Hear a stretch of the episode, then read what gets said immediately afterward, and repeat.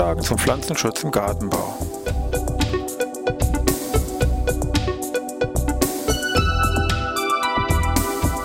Ein wöchentlicher Podcast der Forschungsanstalt für Gartenbau an der Fachhochschule Weinstefan von und mit Thomas Lohrer. Für Gartenbaustudenten und alle anderen, die sich für Krankheiten und Schädlinge an Pflanzen, deren Biologie und Bekämpfung interessieren. Thema heute Neobiota, Neophyten und Neozoen. Ja, ich begrüße jetzt eine neuen Podcast-Ausgabe hier aus Weinstefan, Pflanzenschutz im Garten, wo wir haben heute im Titel hier schon gleich drei Fachbegriffe.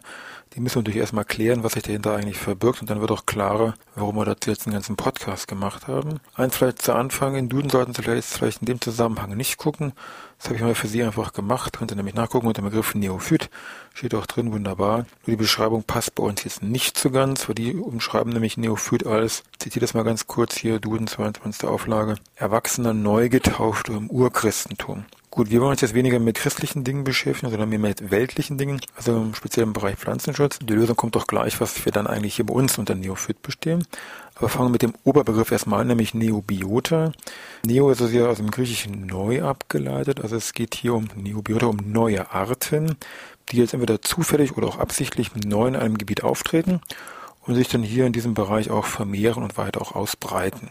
Das heißt, ein jetzt da ein laufender Elefant aus dem Zoo, der im Stadtpark irgendwo auftaucht, ist jetzt nicht automatisch Neobiota oder nicht als Neobiota einzustufen, weil da natürlich jetzt keine Vermehrung oder Ausbreitung in dem Sinne stattfindet. Dieses Neobiota, auch diese anderen Geschichten, müssen natürlich an irgendeine Jahreszahl oder einen Tag gekoppelt sein, ab wann die nun aufgetreten sind, ab wann ist nun wirklich jetzt hier neu. Und da hat man sich äh, überlegt, das koppelt man einfach mit der Entdeckung mit Amerika zusammen. Das ist ja schon ein bisschen was her. Das heißt, so neu ist dann Neo in dem Sinne auch wieder nicht. Ne? Und, wann war das? Entdeckung in Amerika? Erinnern sich noch? Also 1492. 1492 Entdeckung von Amerika. Und alles, was ab da neu in irgendeinem Gebiet aufgetreten ist, kann man dann eben mit dieser Vorsilbe Neo belegen. Das heißt, die Neobiota sind im Allgemeinen neue Arten und im Speziellen dann eben hier diese betreffenden Neophyten, neue Pflanzen, Neozoen, neue Tiere. Es gibt auch andere Ableitungen, wie meinetwegen Neomyceten. Das sind meinetwegen hier die betreffenden neuen Pilze. Dann ist noch wichtig eine spezielle Begriff, eine Abgrenzung innerhalb dieses Begriffes Neobiota und Neophyten, Neozoen und zwar der Begriff der sogenannten invasiven Art. Das ist ja eine Art, die sich hier sehr rasch ausbreitet und konkret für Probleme sorgt. Das kann auf vielfältigen Bereichen sein. Es kann jetzt ganz banal, sage ich mal, Anführungszeichen, ökologischer Natur sein, dass eben andere Arten verdrängt werden. Es kann aber auch dann ökonomischer Natur sein, also dass diese neue, neue Pflanze, neues Tier als Unkraut oder als Schädling hier irgendwie fungiert. Es kann aber auch einfache gesundheitliche Probleme mit sich bringen das bezogen auf den Menschen meinetwegen diese Pflanzen hier als Giftpflanzen oder als Allergielieferanten hier relevant sind. Und äh, damit wollen wir uns mal ein bisschen näher beschäftigen. Wir haben uns äh, ausgedacht, ich mache einfach mal drei Beispiele von Neophyten, drei Beispiele von Neozonen, da gucken wir uns mal eine kurze Schlussbetrachtung an und dann ist die Zeit auch schon wieder hier entsprechend um. Anfangen tun wir mal mit den Neophyten, also mit den neuen Pflanzen, die jetzt bei uns hier in Deutschland da so neu aufgetreten sind und auch hier als invasive Art mit zu bezeichnen sind.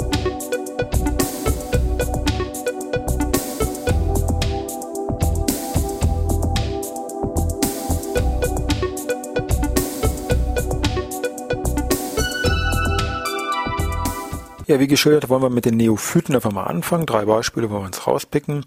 Fangen wir an mit der allgemein als Ambrosia bezeichneten Pflanzenart. Konkret handelt es sich hier um Ambrosia artemisiifolia, auf gut Deutsch dann eben die Beifußambrosie oder Beifußblättrige Traubenkraut. Das ist eine Pflanze, die aus den USA eigentlich stammt, nach Europa eingeschleppt worden ist und in Deutschland ungefähr um 1860 die ersten Funde in Hamburg nachgewiesen worden sind und diese Pflanzenart hat sich in Deutschland hier, kann man sagen, seit Beginn der 90er Jahre doch sehr massiv ausgebreitet. Die Ausbreitung erfolgte insbesondere mit verunreinigtem Vogelfutter.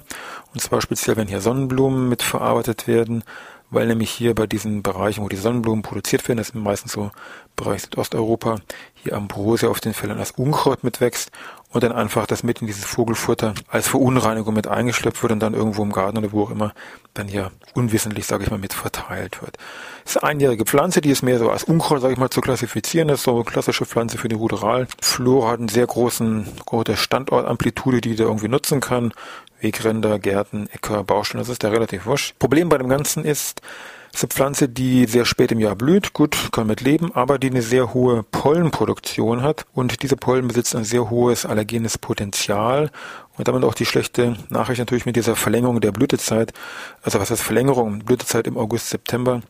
Das ist so die Verlängerung der kritischen Pollenzeit, weil natürlich die Blütegräser und Pollen dann eigentlich vorbei sind, dann setzen die nochmal einen oben drauf. Also schon hauptsächlich ein gesundheitliches Problem beim Menschen, dass hier eben diese Pollen so massiv produziert werden mit eben damit verbundenen Allergiereaktionen, Heuschnupfen, was damit zusammenhängt. Zudem darf man auch nicht vergessen, bei manchen Personen noch setzt nach Kontakt der Pflanze gewisse Hautreaktion ein, also eine Kontaktdermatitis, aber das ist nicht bei allen Menschen so. Ja, dann haben wir noch ein zweites Beispiel, unser mittlerweile schon berühmter Riesenbärenklau, der als Herkulesstauder auch bezeichnet wird. Heracleum mantegatianum. Herkulesstaude, gut im Eigentlichen würde man sagen, ist eigentlich eine zweijährige Pflanze, die nämlich im ersten Jahr ihre Blattrosette ausbildet, im zweiten Jahr dann diesen Blütenstand. Bezeichnung Riesenbärenklau durchaus zutreffend, Stichwort Riese Pflanze kann durchaus zwei bis fünf Meter hier groß werden. Hat auch eine hohe Samenproduktion, wird auch speziell bei Wasserwege hier verbreitet. Ist mal als Zierpflanze nach Europa eingeschleppt worden, ist eigentlich im Bereich Kaukasus hier heimisch. Das Problem wieder von dieser Pflanze ist hier wieder im Bereich der Gesundheit zu sehen, weil nämlich die ganze Pflanze, aber speziell im Saft dieser Pflanze, befinden sich Furanocumarine. Die haben den Nachteil, wenn sie diesen, mit diesen Säften in Kontakt kommen, plus Sonnenlicht. Und sie warten diverse Stunden, also kann bis zu 48 Stunden lang dauern, bekommen sie dann teils eine sehr massive Hautentzündung, die also praktisch mit Verbrennungen dritten Grades einhergehen können. Und das halt auch nur sehr schlecht und sehr langsam. Und sie haben auch dann später noch gewisse Narben, die hier entsprechend verbleiben. Also da haben sie schon längere Zeit was von. Oder speziell Kindergefälle, die dann vielleicht mit diesen hohlen Stängeln da ganz gerne so hier im Prinzip Fernrohr oder Blasrohr oder wie auch immer spielen aber auch durch normale Gärten natürlich, wenn der die Pflanzen hier versucht zu entfernen oder wenn dieser, wenn dieser Saft über den Rasenmäher da die Pflanzen mal fängt drüber jagt und dann werden hier diese, diese Säfte über den Rasenmäher dann verspritzt und dann reicht ja auch schon Hautkontakt aus. Das sind ebenfalls hier sehr kritisch, natürlich hier zu bewerten. Zum Schluss wird noch ganz kurz ein, der eigentlich schon fast normalen Flora haben schon mal fast dazugehört. Indisches Springkraut, kennt ihr bestimmt auch alles. Oder drüsiges Springkraut, auch genannt Impatiens glandulifera, kommt eigentlich aus dem Himalaya, eine einjährige Pflanze, zwei Meter hoch, mal damals als Zierpflanze nach Europa eingeführt worden, hat sich mittlerweile hier überall ausgebreitet, eben auf Kosten anderer Pflanzen, also mehr so eine ökologische Geschichte. Menschen, gesundheitlichen Aspekte stehen hier bei diesem indischen Springkraut nicht im Vordergrund.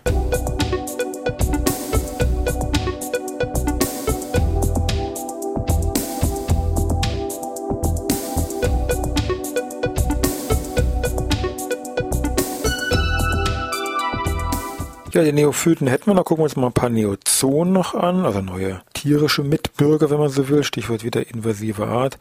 Paradebeispiel im Moment mit Sicherheit asiatischer Marienkäfer, Harmonia axirides, der natürlich im asiatischen Raum beheimatet ist, lässt sich vom Namen her schon vermuten, die ursprünglich mal als effektiver Nützling im Bereich Gewächshaus eingeführt worden ist, dann aber doch zunehmend die Natur für sich entdeckt hat und hier sehr rasch ausgebüxt ist und hier sich hier massiv weiter ausbreitet. Also ungefähr so seit Mitte der 90er Jahre wurde dieser Nützling in, ja, speziell Frankreich, Belgien und Holland gezüchtet, angebaut, in Anführungszeichen, um dann als Nützling weiter verkauft zu werden.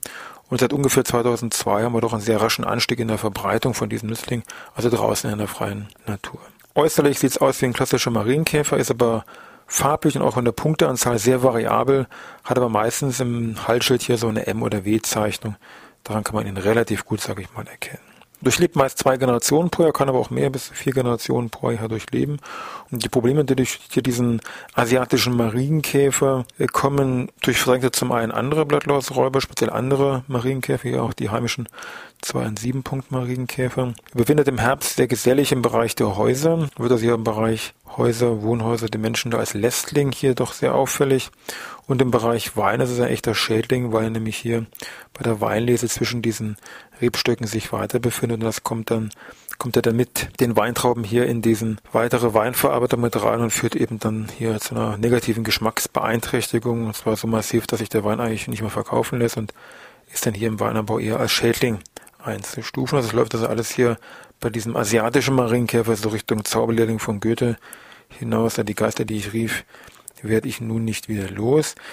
Ein anderer Schädling, den niemand gerufen hat, der von uns von alleine gekommen ist, wollen wir uns jetzt auch nochmal angucken, nämlich die Kastanienminiermotte, Camararia oridella. Haben wir auch schon mal einen eigenen Podcast zugemacht. Da ist die Herkunft bisher immer noch unbekannt. Asien wird hier im Wesentlichen vermutet, ist ein Blattminierer, der sie hier in den Blättern, speziell der Weißbünden Horskastanie hier miniert und ist eben ja, Anfang der 80er Jahre in Mazedonien hier am Oridsee, deswegen auch dieser Name Camararia Uridella zum ersten Mal ähm, nachgewiesen worden. Ist dann mehrere Jahre verschwunden, dann über Österreich, zehn Jahre später tauchte er auch dann hier im Bereich Bayern bei uns auf und hatte sich dann sehr rasche weiter bei Deutschland und Europa ausgebreitet und ist heute eigentlich nahezu in ganz Europa flächendeckend vorhanden. Drei bis vier Generationen pro Jahr durchlebt dieser Schädling, im Wesentlichen eben durch die braunen Blätter und frühen Laubfall gekennzeichnet, was natürlich dann insbesondere in Bayern, sagen wir, für den Biergärten dafür größere Diskussionsbedarf und Forschungsprojekte gesorgt hat.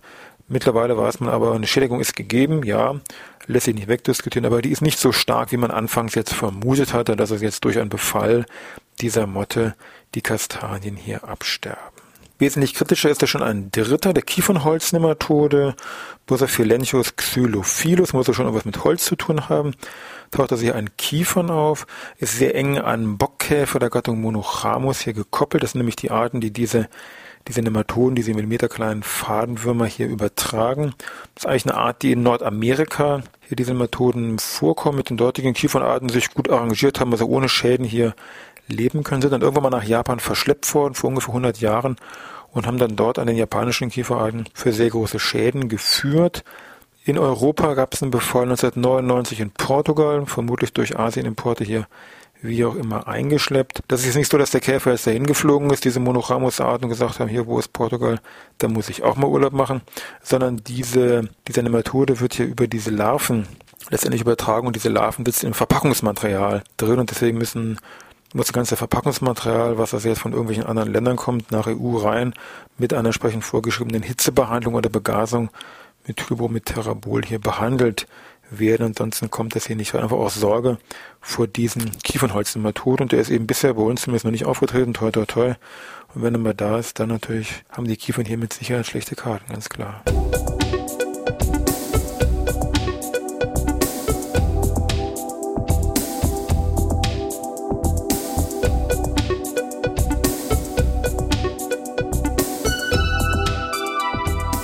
Ja, da sind wir mal auf die Schnelle so ein paar, ich samt drei Neophyten, drei Neozonen durchgegangen. Da kann man sich fragen, und waren das alle, kommen noch ein paar mehr dazu?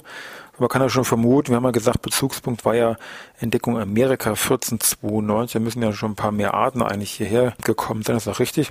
Es gibt äh, verschiedene Datenbanken im Netz, kann man sich mal ein wenig angucken. Es gibt eine sehr gute Datenbank, die unter dem Kürzel DAISIE im Netz enthalten ist, die für Europa ganzen Neobiota auflisten da werden insgesamt, Achtung, über 11.000 Arten hier genannt und beschrieben. Wenn man das auf Deutschland jetzt runterrechnet oder sich für Deutschland die Daten anguckt, werden hier insgesamt äh, ungefähr 1800 Arten aufgeführt, die hier als Neobiota geführt werden. Kurze Aufgliederung bei den Pflanzen fallen etwas ungefähr 860 Arten, darunter bei den Wirbeltieren ungefähr 120, sage ich mal, bei den Wirbellosen, natürlich speziell hier Insekten, die darunter fallen, etwas über 620 und auch bei den Pilzen ungefähr 50 Arten hier vertreten. Eine sehr gute Datenbank, kann man hier eigentlich nur sehr gut empfehlen, wird unter www.europe-aliens, das ist nämlich der Brief im Ausland, also aliens.org hier abrufbar und einsehbar. Natürlich gibt es noch andere Datenbanken, wie meinetwegen Nubanis, was man unter nubanis.org wiederfindet. Eine Datenbank, die speziell für den Bereich Nord- und Zentraleuropa, sag ich mal, zuständig ist.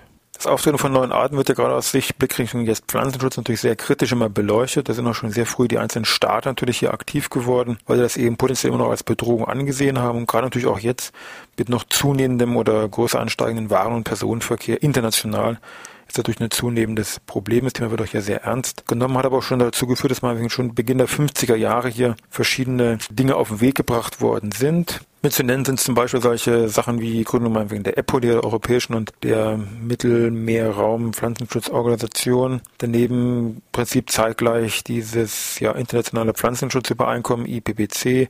Also alles Sachen, die deutlich hier dahingehend sind, dass man eben hier diese Waren und Ausfuhr kontrollieren muss mit Blickrichtung eben Einschleppung, Verschleppung von neuen Arten. Also das Thema wird schon hier sehr ernst genommen, weil es auch große Auswirkungen natürlich hier auch haben kann. Thema Literatur im Bereich Neobiota, Neophyten, Neozoen gibt es eine ganze Menge. Es gibt einen, sage ich mal, mehr so, oder zwei, Klassiker kann man schon fast nennen. Das eine mehr so ein bisschen romanartig geschrieben, nicht ganz, aber so ein bisschen.